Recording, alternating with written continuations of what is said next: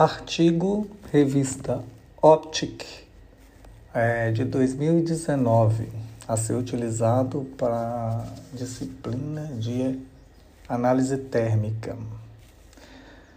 Nome do artigo: RGO Integrated ME HPPV and P3HT Polymer Blends for Book Heterojunction Solar Cells, a, a Comparative Insight.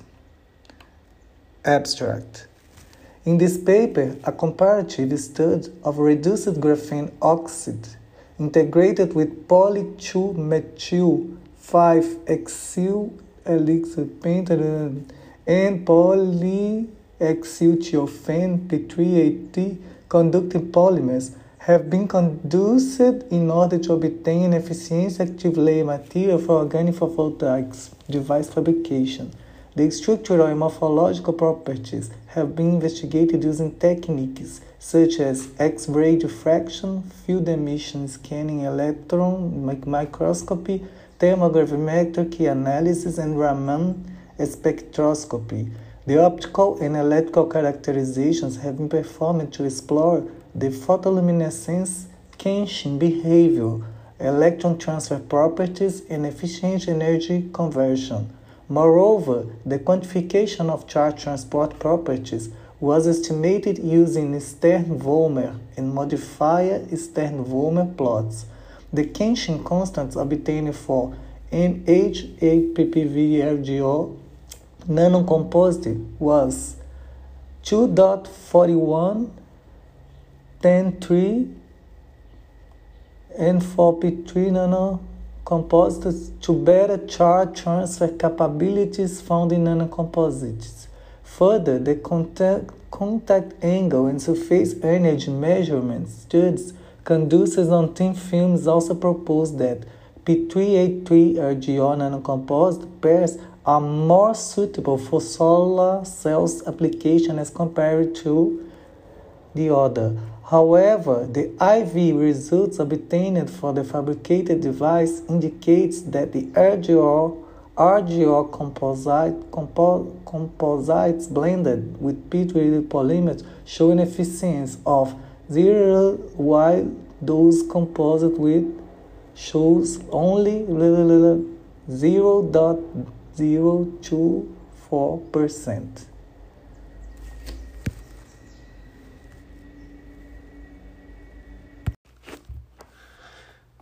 Ciência e Engenharia de Materiais, uma introdução.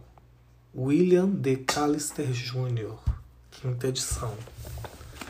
Capítulo 17 Compósitos. Página 658. Por que estudar os materiais compósitos? Conhecendo os vários tipos de compósitos e também compreendendo a dependência dos seus comportamentos em relação às características, as quantidades relativas, a geometria barra distribuição e as propriedades das fases constituintes, é possível projetar materiais que possuam combinações de propriedades melhores do que aquelas encontradas em ligas metálicas, cerâmicas e materiais poliméricos. Por exemplo, no exemplo do projeto 17.1, discutimos como um eixo tubular com enrolamento de filamento é projetado para atender exigências específicas de rigidez. Objetivos de aprendizado. Após estudar este capítulo, você deverá ser capaz de listar as três divisões principais dos principais dos materiais compósitos e citar as características distintas de cada uma dessas divisões. Citar a diferença no mecanismo do aumento da resistência para os compósitos reforçados com partículas grandes e para os compósitos que têm a resistência aumentada por dispersão. Listar os três diferentes tipos de compósitos reforçados com fibras com base no comprimento e na orientação das fibras, comentar a respeito das características mecânicas distintas apresentadas por cada tipo, calcular o módulo longitudinal e a resistência longitudinal para um compósito reforçado com fibras alinhadas e contínuas. Calcular as resistências longitudinais para materiais compósitos fibrosos descontínuos e alinhados. Observar os três tipos de reforços com fibras comumente utilizados em compósitos como matriz polimérica e para cada citar as características desejáveis e suas limitações. Citar as características desejáveis dos compósitos com matriz metálica. Observar a razão principal para a criação de compósitos de matriz metálica, de compósitos de matriz cerâmica. Citar e descrever sucintamente as duas subclassificações dos compósitos estruturais. Uma introdução. Muitas das nossas tecnologias modernas exigem materiais com combinações incomuns de propriedades que não podem ser atendidas pelas ligas metálicas, cerâmicas e materiais poliméricos convencionais. Isso é especialmente verdadeiro para os materiais necessários para aplicações aeroespaciais, subaquáticas e de transporte. Por exemplo, os engenheiros da indústria aeronáutica estão cada vez mais buscando materiais estruturais que possuam baixas densidades, sejam fortes, rígidos e apresentem resistência à abrasão e ao impacto, e ao mesmo tempo não sejam facilmente corroídos. Isto é uma combinação de características consideravelmente formidável. Com frequência, os materiais mais fortes são relativamente densos. Ainda, o aumento da resistência ou da rigidez resulta, em geral, em uma diminuição da resistência ao impacto. As combinações e as faixas das propriedades dos materiais formam e ainda estão sendo ampliadas através do desenvolvimento de materiais compósitos. De uma maneira geral, pode-se considerar um compósito como sendo qualquer material multifásico que exibe uma proporção significativa das propriedades de ambas as fases que o constituem, de tal modo que é obtida uma melhor combinação de propriedades. De acordo com esse princípio da ação combinada, melhores combinações de propriedades são criadas através de uma combinação judiciosa de dois ou mais materiais distintos. Também são feitos intercâmbios de propriedades para materiais compósitos. Compósitos de diversos tipos já foram discutidos estes incluem as ligas metálicas, as cerâmicas e os polímeros multifásicos. Por exemplo, os, ácidos, os aços perlíticos, ver seção 9.14, possuem uma microestrutura que consiste em camadas alternadas de ferrita alfa e cementita, ver figura 9.25. A fase ferrita é mole e dútil, enquanto a cementita é dura e muito frágil. As características mecânicas combinadas da perlita, que representa dutibilidade e resistência razoavelmente altas, são superiores àquelas ambas as fases constituintes. Existe também uma variedade de compósitos que não ocorre na natureza. Por exemplo, a madeira. Existe também uma variedade de compósitos que ocorre na natureza. Por exemplo, a madeira consiste em fibras de celulose resistentes e flexíveis que são envolvidas e mantidas unidas por meio de um material mais rígido chamado lignina. Também os ossos são um compósito constituído por proteína forte, porém mole, conhecido por colágeno, juntamente com o duro e frágil mineral apatita.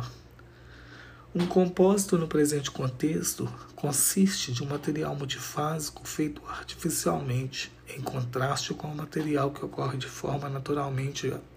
naturalmente.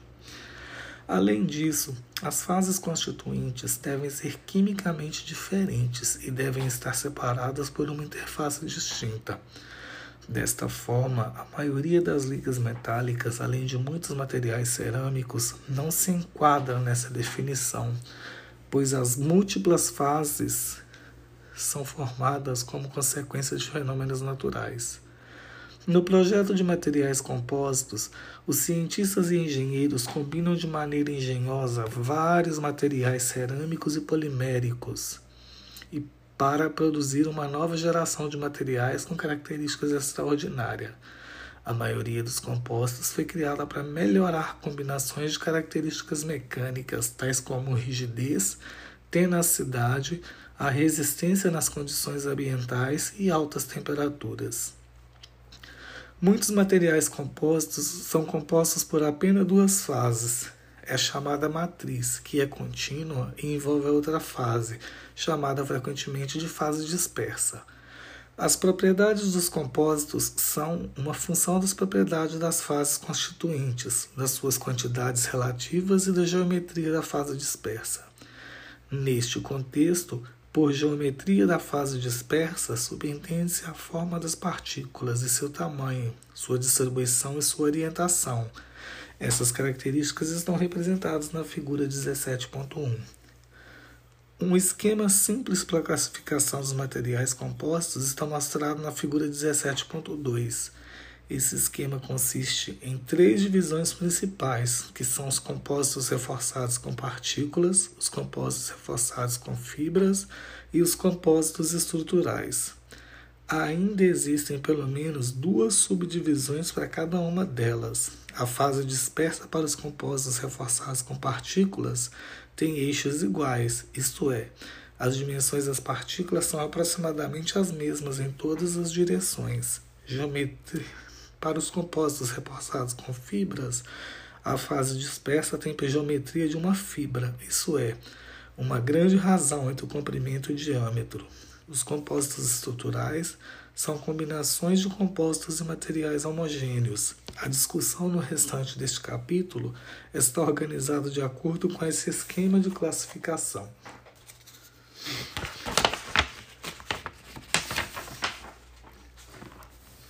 Figura 17.1 Representações esquemáticas das diversas características geométricas e espaciais das partículas da fase dispersa que podem influenciar as propriedades dos compósitos. A. Concentração. B. Tamanho. C. Forma. D. Distribuição. E E. Orientação. Compósitos reforçados com partículas.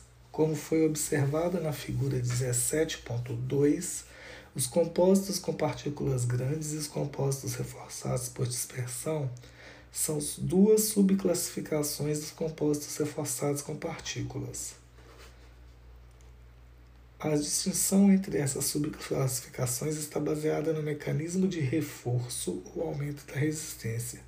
O termo grande é usado para indicar que as interações partícula-matriz não podem ser tratadas no nível ou no ponto de vista atômico ou molecular.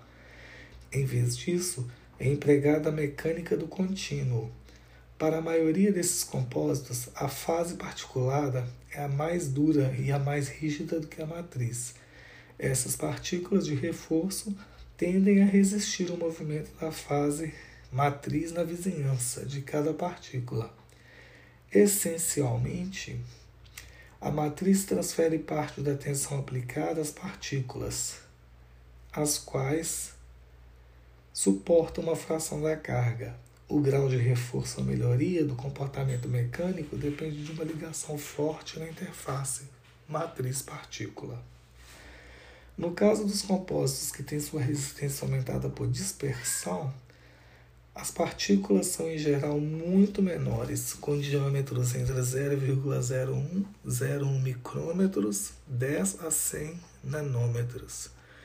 As interações partícula-matriz que levam ao aumento da resistência ocorrem no nível atômico ou no nível molecular. O mecanismo do aumento da resistência é semelhante àquele do processo de endurecimento por precipitação discutido na seção 11.8.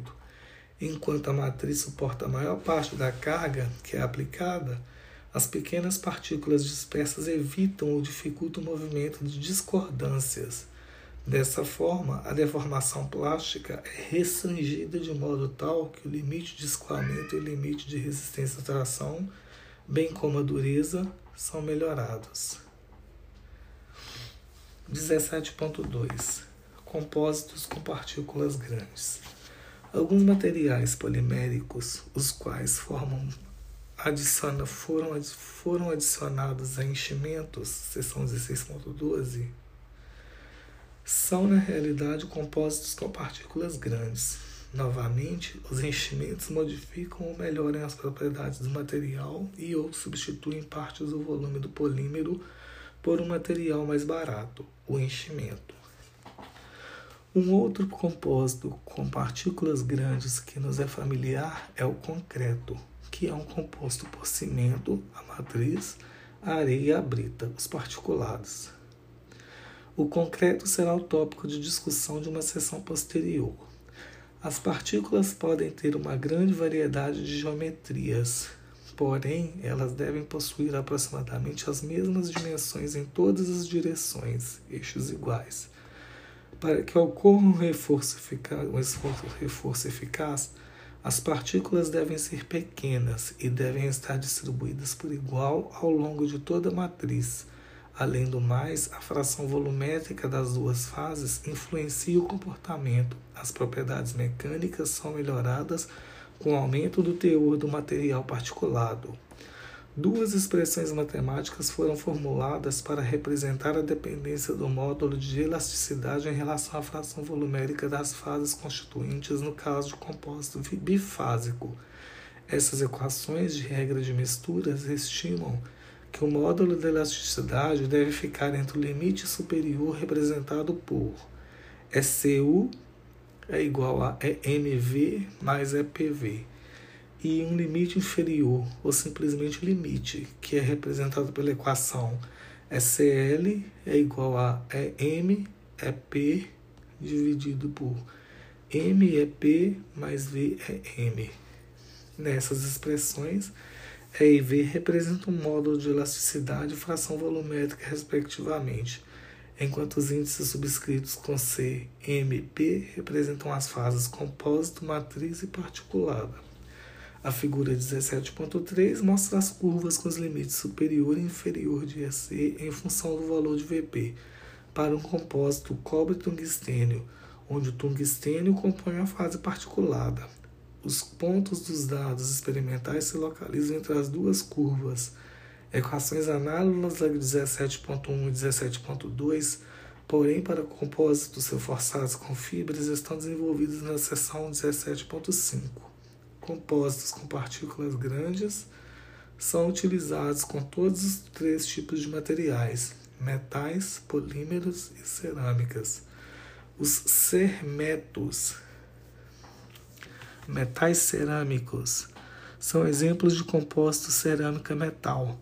O cermeto mais comum é o carbeto cimentado, composto por partículas extremamente duras de uma cerâmica refratária à base de carbeto, tal como carbeto de tungstênio, WC, ou carbeto de titânio, TIC, envolvidos em uma matriz de um metal tal como cobalto ou níquel. Estes compostos são largamente utilizados como ferramentas de corte para aços endurecidos. As duras partículas de carbeto proporcionam a superfície de corte, porém sendo extremamente frágeis. Elas não são capazes de suportarem por si só as tensões de corte. A tenacidade é aumentada pela sua inclusão na matriz metálica dútil, a qual isola as partículas de carbeto umas das outras, desta forma prevenindo a propagação de trincas de partícula para partícula. Ambas as fases, matriz e particulada, são bastante refratárias, capazes de suportar as temperaturas elevadas geradas pela ação do corte sobre materiais extremamente duros.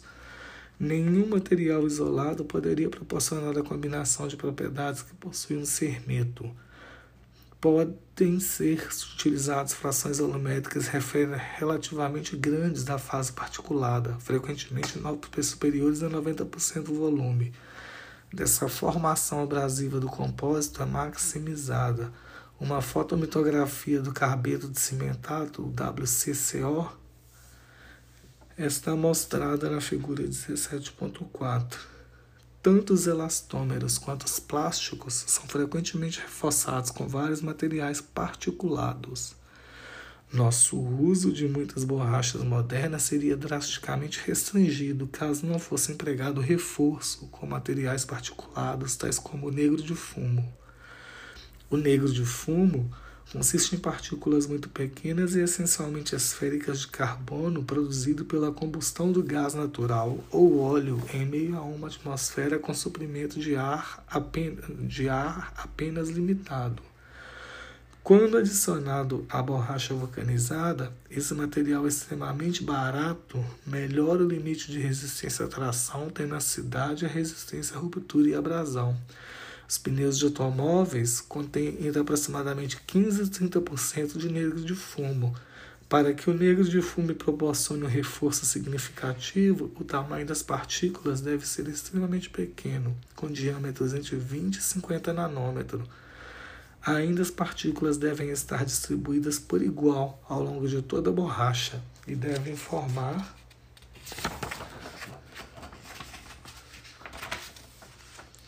uma forte ligação adesiva com a matriz de borracha, o reforço com partículas quando outros materiais são utilizados, por exemplo, sílica, é muito menos eficaz, pois não existe essa interação especial entre as moléculas de borracha e as superfícies das partículas. A figura 17.5 mostra uma micrografia eletrônica de uma borracha que foi reforçada com negro de fumo concreto. O concreto é um compósito comum, feito com partículas grandes entre as fases matriz dispersas. São compostos por materiais cerâmicos. Uma vez que os termos concreto e cimento são algumas vezes incorretamente trocados, talvez seja apropriado fazer uma distinção entre eles. Em sentido mais amplo, o termo concreto subentende-se um material compósito que consiste em concreto, subte, sub, subentende um material composto consiste em concreto subentende agregado de partículas ligadas umas às outras em um corpo sólido através de um tipo de ligação, isto é, sim, isto é, um cimento.